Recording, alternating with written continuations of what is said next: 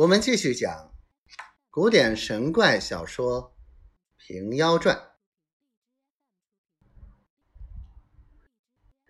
当日，文昭讨、刘长老与行者在中军，即修战书一封，叫军士去贝州投下，约在来日交战。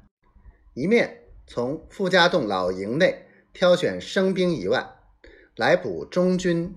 损折人数，即替重伤军士退回后寨江西。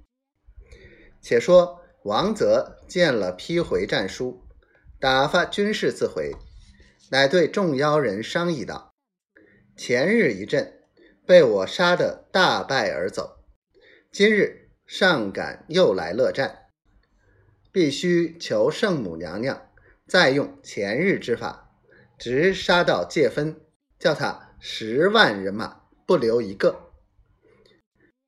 话休繁序，两边各自整点人马，只等来日厮杀。次日，王泽领兵马出贝州城，排成一个阵势，两阵对冲，骑虎相望。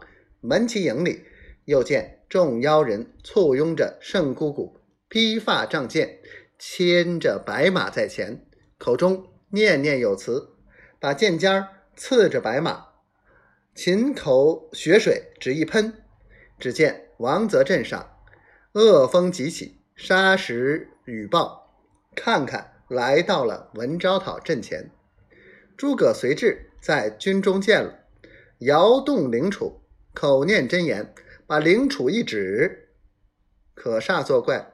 那阵恶风，沙石雨暴，转风往王泽镇里打将下来。王泽刚叫声“哎呀”，看那一班妖人都不见了，情知风势不好，忙招军马，急急转身。闻招讨，鞭哨一指，大小三军一起掩杀过去。贼军人亡马倒，折其大半。赶落成豪死者不计其数，王泽急急收拾些些少的残败人马，奔入贝州，拽起吊桥，关上城门，紧守不出。却说文昭讨三军杀到城下，割人头耳鼻，抢金鼓旗幡。文昭讨。令明金收军，离贝州城不远下寨。